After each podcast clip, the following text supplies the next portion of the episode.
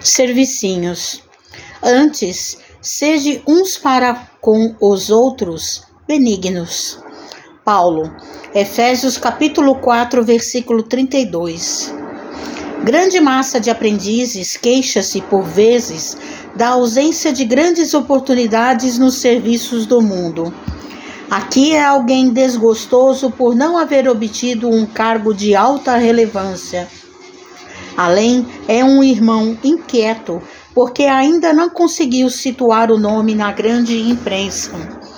A maioria anda esquecida do valor dos pequenos trabalhos que se traduzem habitualmente num gesto de boas maneiras, num sorriso fraterno e consolador, um copo de água pura, o silêncio ante o mal que não comporta esclarecimentos imediatos, um livro santificante que se dá com amor, uma sentença carinhosa, o transporte de um fardo pequenino, a sugestão do bem, a tolerância em face de uma conversação fastidiosa, os favores gratuitos de alguns vinténs, a dádiva espontânea, ainda que humilde, a gentileza natural constituem serviços de grande valor que raras pessoas tomam à justa consideração.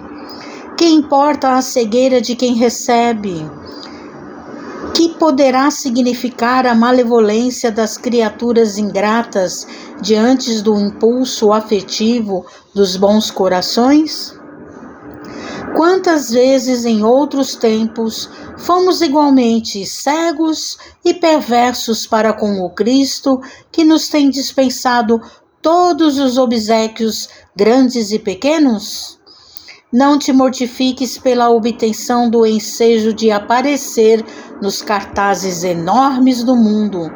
Isso pode traduzir muita dificuldade e perturbação para teu espírito agora ou depois. Sê benevolente para com aqueles que te rodeiam. Me, não menospreze os servicinhos úteis. Neles repousa o bem-estar do caminho diário para quantos se congregam na experiência humana. Mensagem de Emmanuel no livro Vinha de Luz, psicografia de Francisco Cândido Xavier.